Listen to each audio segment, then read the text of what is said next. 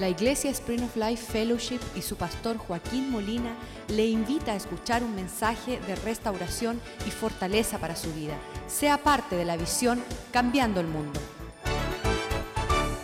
Padre, te damos gracias a ti por tu bondad sobre nuestras vidas. Damos gracias, oh Dios, que nos alcanzó esta salvación, la cual Cristo vertió su sangre en la cruz de Calvario y hemos podido arrepentirnos y aceptar a Cristo como Señor y Salvador. Que tenemos, hemos experimentado el perdón de pecados, oh Dios, el lavamiento de tu sangre, de tu palabra, de tu espíritu, que nos está perfeccionando para el día que nos encontramos cara a cara contigo.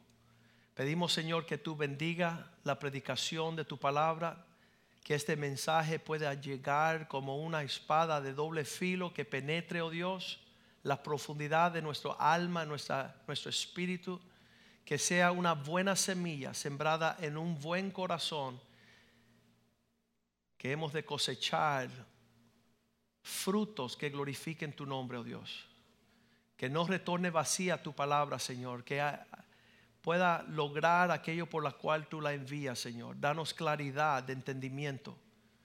Que tu palabra sea lámpara a nuestros pies, oh Dios, el pan de vida. Que nos alimentemos hoy día, Señor. Que nos nutremos, oh Dios, de todo lo que tienes para que nosotros crezcamos, maduramos y cambiar el mundo. Te lo pedimos en el nombre de Jesús. Amén y amén. Estaba leyendo una palabra, eh, un libro um, que se escribió en las congregaciones afroamericanas, es quiere decir las, las ah, congregaciones de los negros aquí en los Estados Unidos tienen un estilo particular de interactuar con el predicador. Cuando el predicador dice Cristo vive, el silencio que se escucha aquí no se escucha allá. Porque ellos rápidamente contestan, amén. Ellos dicen que habían cinco respuestas a la predicación de la palabra. Una de ellas es, ellos se espontáneamente gritarán, ayúdalo Señor, ayúdalo.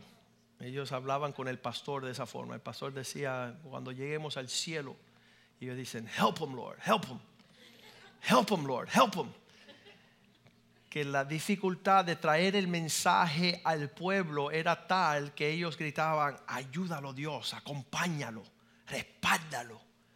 Y esa era una forma eh, correcta de responder a la predicación. Los latinos somos diferentes. Nosotros decíamos, mátalo Dios, mátalo, mata a ese hombre, que no predique más, ejecútalo el, eh, ¿cómo le dicen? El, em, elimínalo. Ellos dicen otra palabra que ellos en respuesta a la predicación dicen, bueno, en el medio de la palabra el pastor dice, bueno, vamos a ir al cielo. Y dice, bueno, quizá, vamos a ver. Ah, allá decía el predicador, el pastor Mediero, cuando él decía una verdad, decía, porque el hombre es cabeza del hogar y las mujeres en vez de decir amén, decían, a ver. A ver. Pero ellos, los negritos, decían, bueno, ah, de otra forma, ah, ellos se paraban y decían, eso es verdad. That's right, that's right.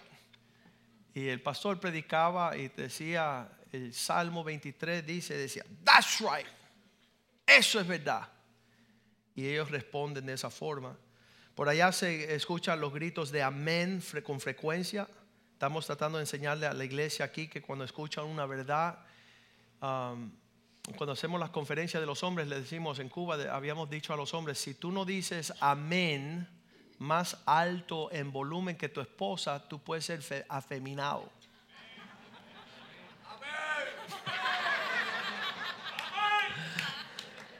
Y entonces así se animaban los cubanos, no, no querían ser afeminados, así que amén.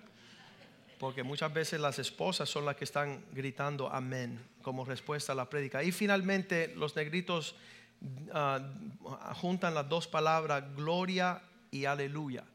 Y cuando yo llegué a la iglesia hace 35, 34 años, ah, una, una, señora en la parte de atrás siempre decía, aleluya. Y yo decía, ¿qué le pasa a esa vieja? Ah, y es que ella, ella eh, estaba respondiendo a la predicación de forma de, de, estar en acuerdo. Cuando tú estás en acuerdo con la palabra del Señor, el poder de Dios se mueve a tu favor. Y, y, te levanta y te lleva a las alturas de lo que es la predicación de la palabra. Pero muchas personas contradicen la palabra y están, están en contradicción, critican la palabra la juzgan, ah, disputan, la llevan a debatir, a discutir.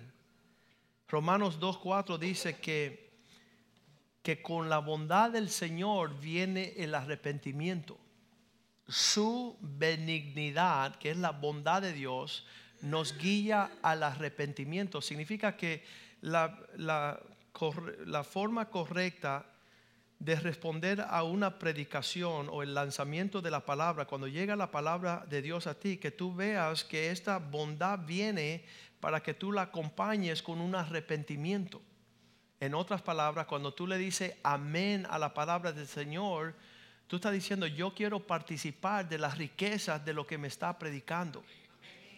Yo quiero que la realidad de lo que Dios anuncia sobre mi vida tenga su cumplimiento. Así que tengo que cambiar de mente, tengo que cambiar mi forma de ser para que yo pueda alcanzar. Si yo llego a un hogar y, con frecuencia tengo la tengo la habilidad de acercarme a ciertas personas y llevarle una palabra. Esas personas que dicen, gracias pastor, hacia esa dirección nos vamos a lanzar, queremos ver la gloria de Dios, tú ves que rápidamente viene todo lo que Dios concuerda. Y entonces las personas que ah, dicen, el pastor viene a juzgarnos, el pastor viene a, menospreciarnos, el pastor viene porque eh, nos está ah, disminuyendo, nos está rechazando, nos está ofendiendo. Todas esas personas, como no se arrepienten y se alinean con la palabra de Dios, le acontece aquello que vino la predicación para librarles. El anuncio que viene de parte de Dios es para que nosotros alcancemos su bondad. Pero las personas que no saben, y, esto es una de las tristezas más grandes que yo he visto, que Dios siempre llega a tiempo y las personas no tienen la habilidad de alinearse con el mochazo que viene. Ah, cuando nosotros estamos corriendo ah, los botes de vela, usted sabe que el bote de vela tiene una, una vela bien grande. En cierto tiempo, cuando nosotros estamos cambiando de rumbo para alinearnos con el aire, viene ese, no sé cómo, ni cómo se llama, pero viene una velocidad que si tú no bajas, te, te bota y caes en el mar. Entonces, cuando Dios viene a tu vida y te está señalando algo, el que no baja cabeza, lo, coge, el, eh, coge el, resultado. Vamos a ver eso en Romanos 2, allí después de ese versículo 4 viene el versículo 5 y dice, por la dureza. Dios te está explicando el por qué hay personas que le va súper bien la predicación de la palabra porque se alinean en un cambio, un arrepentimiento, pero por tu dureza y corazón no arrepentido. Esos dos factores vemos que eso es una realidad en la vida de muchas personas que llega la justicia de Dios, pero endurecen su corazón y no se arrepienten. Dos aspectos que yo tengo que pensar que, que es la respuesta a la predicación. Como ellos se endurecen y no se arrepienten, atesoran para sí mismo ira en el día de la ira y cuando se revele el justo juicio de Dios. Um, e, esto es un resultado incorrecto de la predicación. no están respondiendo con arrepentimiento, con humildad, con aceptación, con obediencia, no, no están acordándose, sino que endurecen su corazón y no se arrepienten. Versículo 6 dice, ah, cada persona recibirá conforme sus obras. Y, yo, yo lo veo, es la misma prédica, uno se suaviza y entra por el aro, el otro se endurece y recibe uh, retribución. ¿Qué, ¿Qué es lo que dice? Cada cual recibirá el pago conforme su respuesta. Versículo 7 lo dice ahí con claridad. Vida eterna, una vida amplia a los que perseverando, haciendo el bien, estando busca, están buscando gloria, honra y eternidad. Estas personas que responden bien buscan gloria, honra y inmortalidad. Pero versículo 8 dice, lo que endurece su corazón reciben ira, enojo a los que son contenciosos, están, eh, están en contienda Ah, vienen las palabras de Dios y quieren argumentar, quieren debatir. Ah, lo máximo que yo he hecho es, Señor, explícamelo. Eso todavía es un corazón que dice, bueno, tú me estás advirtiendo de algo, pero lléveme a la profundidad de lo que me estás hablando para poder verlo. Como estos son contenciosos y están andando en enojo, no obedecen sino que siguen obedeciendo lo que no está alineado con Dios. Estaba hablando con un señor ayer y él me decía, no tengo tiempo de ir a la iglesia. ¿Cuántos han escuchado a una persona te dice, que, sabe que eso de la iglesia no tengo tiempo? Y después me empieza a hablar de su vida y dice, no, porque cuando voy a ver a los Dolphins, ¿sabe cuándo juegan los Dolphins? Domingo. Dice, no, porque cuando voy a la playa, ¿sabe cuándo va a la playa? Domingo. ¿Sabe cuando voy al parque? Me dice. Y él me empezó a describir todas sus actividades que él obedece lo que no es justo y dice que lo que es justo él no tiene tiempo. Esa cuestión de la iglesia como que no, no encajo, y, pero está encajando en todo lo demás. Y, eso para mí es tristeza, pero dice que estas personas que están andando de esta forma, versículo 9, dice que recibirán tribulación y angustia sobre todo ser humano que hace lo que es malo. Primero al judío y después al gentil, al griego. Versículo 10, pero no tribulación y angustia, sino gloria y honra y paz a todo aquel que hace lo bueno. ¿Para qué viene la predicación? Para alinearnos con, lo, con el bueno tenemos que tener ese acceso a escuchar la palabra de Dios y en su bondad Él continuamente nos está señalando el camino. ¿Por qué? Versículo 11. Porque Dios no hace acepción de personas. No hay una persona que pueda decir, bueno, al pastor Joaquín sí le predicaron desde joven, pero al doctor Molina no.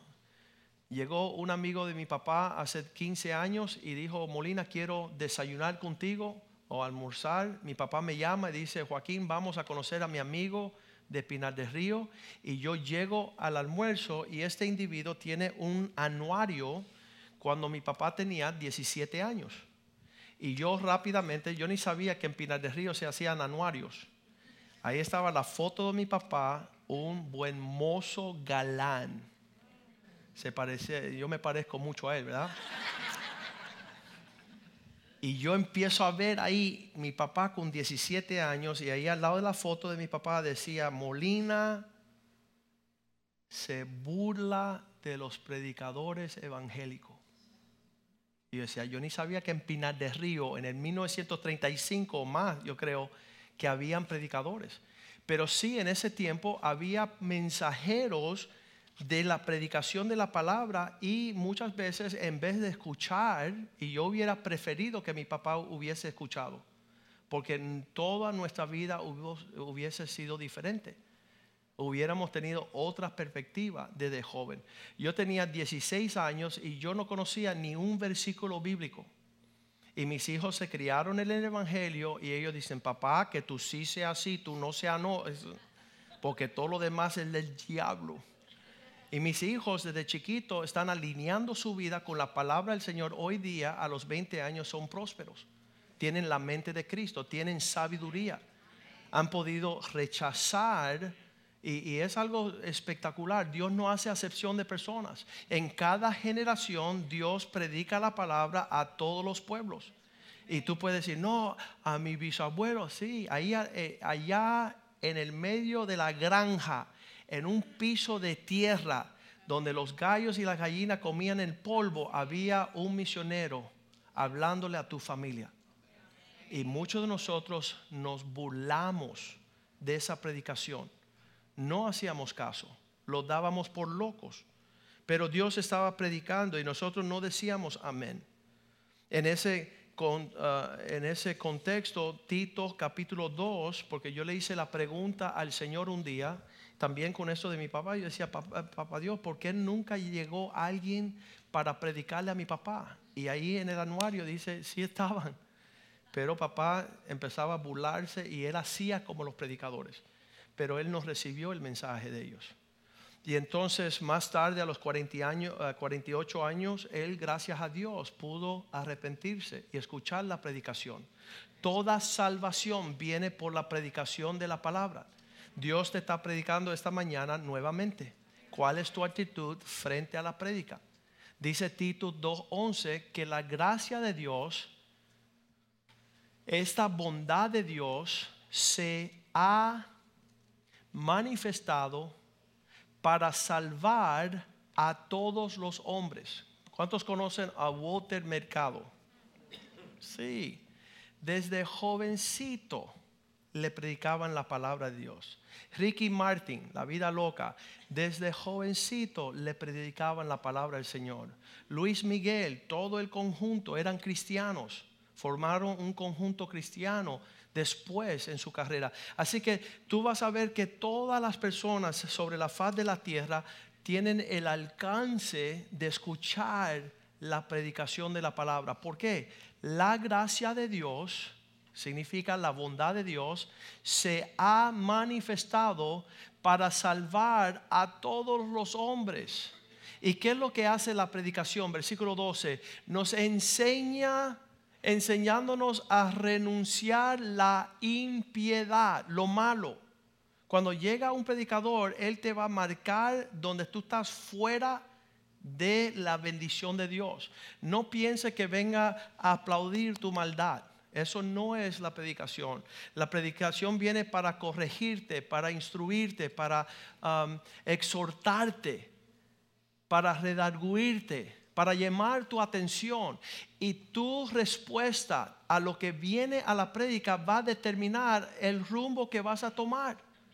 Es, es, bien lindo ver la fidelidad de Dios en ese. Nos enseña a renunciar la impiedad y a los deseos mundanos para vivir en este siglo sabia, justa y piadosamente.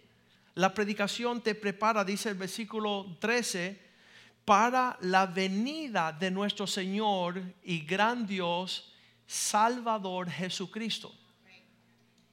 Viene la predicación a prepararnos, no para ganar el loto, ni para poder viajar el Caribe, sino alinear tu vida para lo que le agrada a Dios. Cuando vemos a aquellas personas que escucharon la palabra en Hechos capítulo 2, Dice la palabra de Dios en el versículo 13 que algunos de ellos viendo a los predicadores se burlaban, mas otros burlándose decían, esto están borrachos, están llenos de mosto. Ah, muchas veces cuando predicamos la palabra de Dios nos hacen la pregunta, ven acá y qué droga tú coges. ¿Qué es lo que tú estás fumando, chico? que tú estás hecho un loco, tú estás arrebatado. Sabes, es verdad, lo que nosotros hablamos como realidad y sueño, otras personas piensan que es imposible. Pero cuando dice la palabra de Dios que el Espíritu Santo vino sobre Pedro, él empezó a predicarle al pueblo, versículo 14, ellos burlándose y Pedro parándose en pies, junto a los once alzó la voz y les habló diciendo, varones judíos y todos los habitantes en Jerusalén, esto os sea notorio y oíd mis palabras. Del versículo 14 al versículo 36, Él les da con lujo de detalle todo el panorama para que no se equivocaran que con ellos Dios está hablando. Dios no deja en duda, Dios no dice, esto es para el pastor Oscar, no para mí. Esto es para el pastor Rivera, no para mí. Muchas veces yo estoy yendo a la casa y escucho la prédica de nuevo. En mi carro, estoy manejando la casa, estoy escuchando la prédica para hoy. Mi esposa dice, ¿por qué los escucha? Porque Dios está hablando. Y yo estoy escuchando lo que Dios dice, porque ahorita soy un mensajero, pero la palabra es para mí también. Estos principios aplican en mi vida también. Que Dios quiere hablarme con lujo de detalle. No me puedo hacer el loco. Y cuando Él termina de hablarle, en el versículo 37, ellos tienen una respuesta a la predicación. Al oír lo que Él decía, se compungieron de corazón. Algo tocó su corazón de lo que el pastor, el predicador estaba diciendo, de lo que Pedro predicaba. Y le dijeron a Pedro y a los otros apóstoles, varones hermanos, en luz de lo que nos estás diciendo, ¿qué es nuestra obligación? ¿Qué haremos? ¿Qué, es lo que corresponde? ¿Qué es lo que yo tengo que hacer ya que tú me has dicho la verdad? Y Pedro le dice, versículo 38, arrepentíos.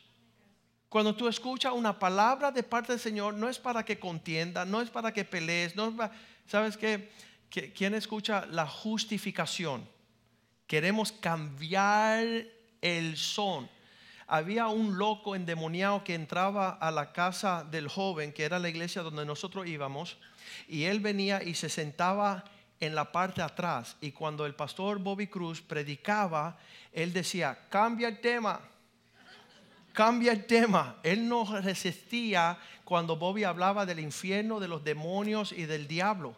Cada vez que él tocaba un tema bíblico, este loquito decía, oye pastor, cambia el tema. Y nosotros somos dados a querer que se cambie el tema. Pero la realidad es que tenemos que arrepentirnos. Tenemos que alinear nuestra vida con la palabra que Dios está enviando para que podamos recibir el Espíritu Santo, para recibir lo que Dios tiene para nosotros. Y dice el versículo 40, cuando le dijo eso, con muchas otras palabras testificaba y exhortaba diciendo ser salvos de una perversa generación. Hay personas que no escuchan, no soportan la predicación, ni se acercan a una iglesia para que podrán ser salvos. Pero dice el versículo 41, aquellos que aceptaron, así que los que recibieron su palabra, actuaron conforme a su palabra, y los que no, dejaron para otro día el tema esa canción famosa que dice, mañana me entregaré, mañana yo he pensado hacerlo hoy. La gente siempre está dejando para mañana lo que deben de hacer hoy, porque nada te promete el mañana. Nada te dice que, que, que mañana tú tienes una oportunidad de responder a la palabra del Señor. Esto de la predicación y las actitudes de justificarnos eh, en lo que yo voy a muchas casas y llevo ah, una palabra de, advertencia, de instrucción, ah, una, una palabra de sabiduría. En muchos años no tengo personas que dicen, pastor, ¿sabes qué? Dios me está hablando, no eres tú. Empiezan a bailar el mambo y esquivar como que esto no es para mí, para allá, para allá. No quieren recibir no se arrepienten, no dicen gracia, no aguardan, no se tiran a pedir la misericordia del Señor. En ese entonces vimos que uh, Jonás llega a Nínive. En Jonás capítulo 3, versículo 4, habíamos hablado de él, el pastor Medieros compartió el miércoles una, una tremenda mensaje, usted lo debe de escuchar, de, de lo que era la predicación de un hombre que llega a la ciudad. Comenzó Jonás a entrar por la ciudad camino de un día y predicaba diciendo, de aquí a 40 días Nínive será destruido. Él estaba predicando que había unos límites, unos linderos de bendición y estar fuera de esos linderos era maldición y destrucción. Versículo 5 dice que el pueblo de Nínive, nada más que de escuchar la predicación, creyeron en Dios y proclamaron un ayuno y se vistieron de silicio desde el mayor hasta el menor de ellos. Esto es una respuesta correcta a la palabra de Dios. Versículo 6 dice que la palabra de Dios vino al rey de Nínive llegó la predicación y se levantó de su silla y se despojó de su vestimenta y se cubrió de silicio y se sentó sobre cenizas.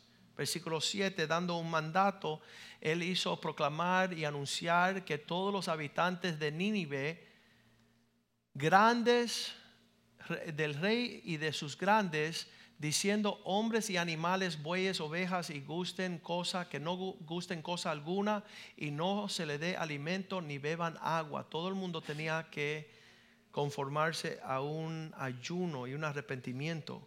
Versículo 8 decía que se cubre hombre y animales que clamen a Dios fuertemente para que se convierta cada uno de su mal camino y de la piña que hay en sus manos, lo que torcido. Versículo 9 dice que ellos decían, ¿quién sabe si volverá y se arrepienta a Dios y se apartara del ardor de su ira y no pereceremos?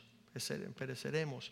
Versículo 10, Dios viendo la respuesta de la predicación, Dios vio lo que hicieron que se convirtieron de su mal camino y se arrepintió del mal que había dicho que les haría y no lo hizo. A mí me encanta ver la respuesta de las personas que se alinean con la palabra de Dios y rápidamente les acompaña el refrigerio de la bondad del Señor. Creo que nosotros desde nuestros padres, el primer hombre, Génesis 3:12, Adán, en el huerto, Dios se le acerca y le dice, ¿qué hiciste? Y él dice, la mujer que me diste. Escucha esto, los dos deditos que tenían que haber aceptado, el hombre respondió, la mujer que tú me diste por compañera me dio del árbol y yo comí. ¿A quién le vas a echar culpa usted? Estoy seguro que muchos de nosotros diríamos, no, el predicador no me lo supo ah, explicar muy bien, por eso no pude escuchar. Pastor Joaquín debe de ir al infierno, diablo, por no explicarme a mí bien lo que tenía que hacer. La mujer también responde, Eva, versículo 13. Entonces Jehová le dijo a la mujer, ¿qué es lo que has hecho? Y ella dijo, la serpiente me engañó. Ninguno pudo tomar responsabilidad. Ninguno pudo decir, ¿sabes, Señor? Yo soy responsable. Tú me estás hablando con claridad. Yo quiero alinear mi corazón. Quiero humillarme. Quiero... Ah, tenemos ejemplos en Corintios, en 2 Corintios capítulo 10, está Pablo, le escribe a la iglesia de los Corintios y dice, ustedes están re mal. Y eso también está en la palabra de Dios para ayudarnos nosotros a alinearnos Segunda de Corintios capítulo 7, versículo 8.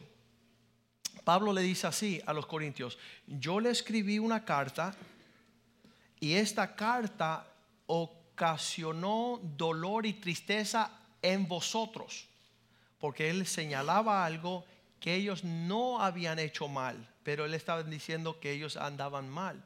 Porque aunque os contristé con la carta, no me pesa, aunque entonces lo lamenté.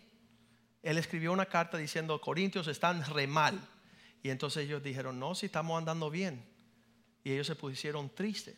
Pero él dice, yo no me pongo bravo que se pusieron tristes porque veo aquella, porque veo que aquella carta, aunque por algún tiempo os contristó, versículo 9, ocasionó algo Ahora me gozo no porque hayáis sido contristados, no porque se pusieron tristes, sino porque fuisteis contristados para arrepentimiento, porque habéis sido contristados según Dios, para que ninguna cosa tuvieran pérdida, padeciendo por nuestra parte. En otras palabras, Pablo diciendo, la función del pastor es chequear si andan bien.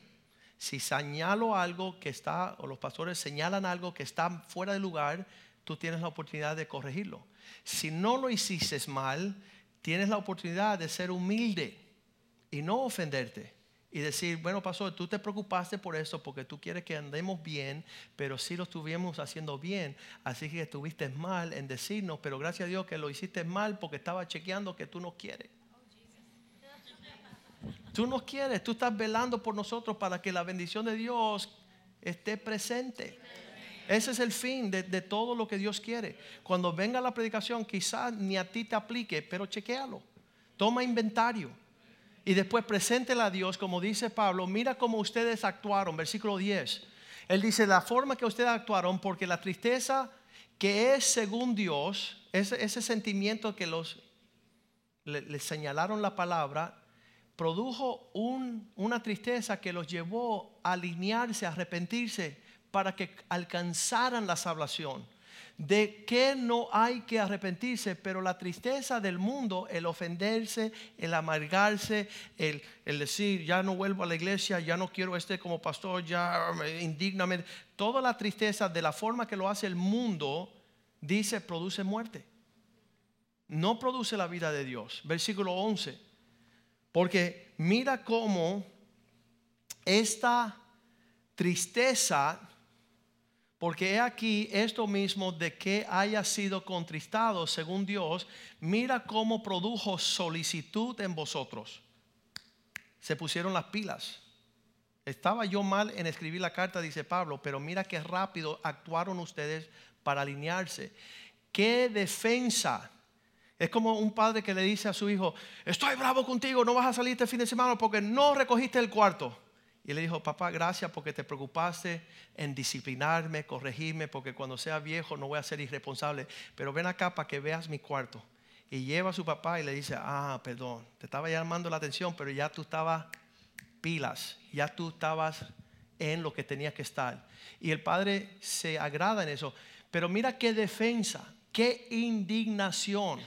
Hay personas que tú le llamas la atención y no le importa.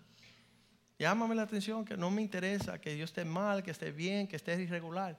Pero ustedes se indignaron. Mira qué temor de Dios tienen ustedes, qué preocupación. Mira qué ardiente afecto. Ellos le importaba lo que Pablo pensaba de ellos. Mira qué celo. Usted haga la lista de toda la reacción, de la forma que los corintios respondieron a la injusticia de Pablo y van a ver que es como un carro que tú le chequeas el aceite, el filtro, la transmisión, los frenos, estás chequeando todo porque va a ir bien la cosa, no va a estrellarse. Y qué vindicación significa que Dios mostró que ellos andaban a 1A. Ellos andaban conforme el propósito. En todo os habéis mostrado limpios en este asunto. ¿Qué se preocupa el pastor? Que andemos limpios delante de Dios para que la bendición no se detenga, para que todo vaya bien. Y hay personas que se enojan, se enojan porque um, había un hermanito aquí que, que, llegó de un viaje y cuando él se bajó del avión, llegando a la iglesia, uno se le acercó y le dijo, oye, porque tú que andas viajando y dejaste a tu esposa sin carro, malvado. Y él se puso a querer dar un trompón y ahí se formó un lío allá afuera. Entonces yo llamo al hermanito y le digo, mira, tú lo que tenías que haber dicho es gracias por preocuparte por mi esposa. Hubiera sido lindo eso, ¿verdad? Viste que tú estabas preocupado que yo dejé a mi esposa sin carro, pero lo que tú no sabes, yo le dije, y, eso es todo, tenía que haber muerto ahí, con tú decirle gracias porque tú estás bravo conmigo, porque tú estás cuidando de mi esposa. Y, y te felicito y darle un abrazo. Y después la próxima semana acercarte al hermanito y dice, mira, yo sé que tú me gritaste y me llamaste la atención y te pusiste bravo conmigo, pero yo le dejé el carro a mi esposa, lo que se le quedó en la calle roto cuando yo me fui, lo que tú no sabías. Y entonces el otro tiene la oportunidad de pedir perdón. Pero no entre cubanos, ¿verdad? Eso no existe. No, no se dan la oportunidad a un intercambio de acuerdo al propósito de Dios. En todo esto habéis mostrado estar limpios en este asunto, estar con manos limpias. Habían concordado según el propósito de Dios. Así que el versículo 12, Pablo le dice, así, así que aunque os escribí, no fue por causa del que cometió el agravio, ni por causa del que padeció, sino para que se os hiciese manifiesto nuestra solicitud que tenemos por vosotros delante de Dios. Pablo dice, esa carta muestra que nosotros estamos tratando de llevar la carga de velar por ustedes. Sí, que fue equivocada, fue un tiempo no correcto, no obró su propósito, pero mira todo lo bueno que salió de esto. Y eso es una carta fenomenal de cómo podemos responder al propósito de Dios. Entonces él termina con el versículo 13 donde dice, en todo esto por esto hemos sido consolados en vuestra consolación, pero mucho más nos gozamos para el gozo de Tito, que haya sido confortado su espíritu por todos vosotros. Um, e, esta mañana queremos decirle al Señor, Señor, ayúdanos participar de una respuesta correcta cuando la palabra de Dios viene hacia nuestros medios, que podamos discernir que no seamos pronto para la ira, sino que despacio, que seamos pronto para el escuchar y no para hablar. Esperar que, suceda toda, todo buen acontecimiento de todas estas cosas. Pongámonos de pies esta tarde y, vamos a decirle, Señor, ayúdanos eh, eh, responder correctamente a la palabra de Dios cuando se nos predica, cuando estamos siendo instruidos danos la paciencia para poder formular el corazón tuyo en medio de nuestro andar. Que, todo esto tenga su buena obra en nosotros. muchas veces nuestro comportamiento con las autoridades sobre nuestras vidas es donde nuestros hijos pueden observar para poder imitar nuestro ejemplo. Y hay personas que cada vez que se le llama la atención, cada vez que viene una palabra, son prontos para...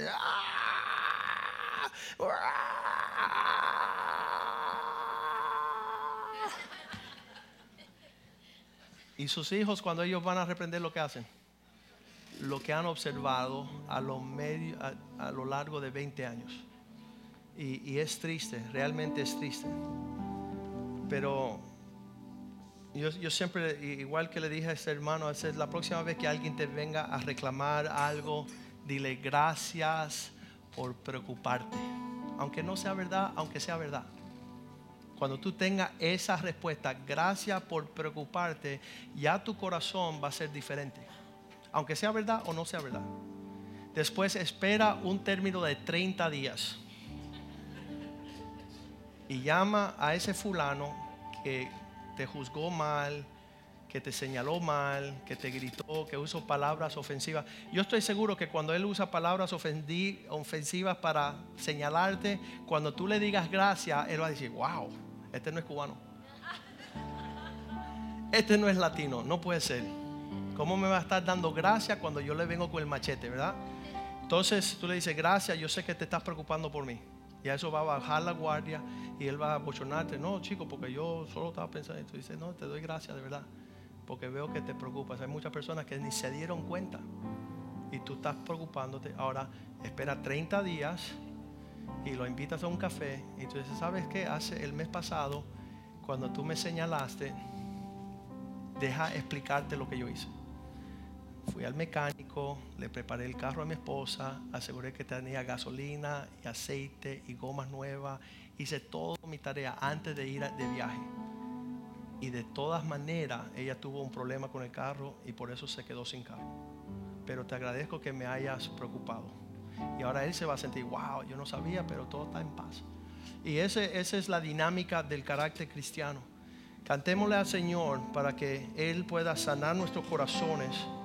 Y si en un tiempo pasado alguien te intentó predicar, déjale saber que tú le agradeces que hacia tu persona Él hizo el intento de que te alcanzara la gracia de Dios, la bondad del Señor, la, provisión del Señor. Y, y, después nosotros tengamos paciencia cuando estamos predicando, las personas que todavía no entienden nuestra motivación. Porque muchas personas cuando te vienen a ver predicarles, ellos se sienten, este está diciendo que yo me voy para el infierno. Es verdad, pero no hay que decírselo tan, tan claro. Usted ten paciencia para que Dios toque el corazón. Mira cuán bueno y cuán hermoso los pies de aquellos que traen la palabra, los que predican la paz. Padre, te damos gracias por la predicación de tu palabra y gracias por la transformación de caminar en humildad y arrepentimiento. No justificación, no excusarnos, no indiferencia, no en debate no en rechazo, sino que esa palabra tenga su buena obra en nosotros para dirigirnos a un lugar más elevado, oh Dios, en tu propósito. Gracias por tu espíritu. Gracias por enviar siervos llenos de tu espíritu, llenos de tu palabra, de tu verdad, oh Dios. Porque eso nos ayuda a nosotros seguir en el camino. Pedimos tu bendición sobre cada familia representada aquí esta mañana, oh Dios. Gracias por permitirnos, oh Dios, llegar a tu casa, escuchar tu palabra y alinear nuestras vidas con tu propósito, oh Dios. Nos arrepentimos con cada rechazo, Dios, que hemos dado a aquellos que han querido aquello que es mejor para nosotros. Pedimos, Señor, que tú nos utilices también predicando tu palabra en tiempo y fuera de tiempo llena de gracia y de misericordia, de compasión hacia aquellos quienes nos dirigimos, Señor, para que el diablo no haga obstáculo, para que no haya, Señor, pie de tropiezo, Señor, sino que nuestras palabras sean sazonadas, oh Dios, de fe, de esperanza y de amor. Ayúdanos, oh Dios, conquistar el mundo, Señor y que podamos, Señor, entendiendo la buena respuesta que es correcta la predicación, alcanzar las alturas de tus propósitos. Te lo pedimos en el nombre de Jesús y el pueblo de Dios dice amén, amén y amén. Salúdense unos a otros en el amor del Señor.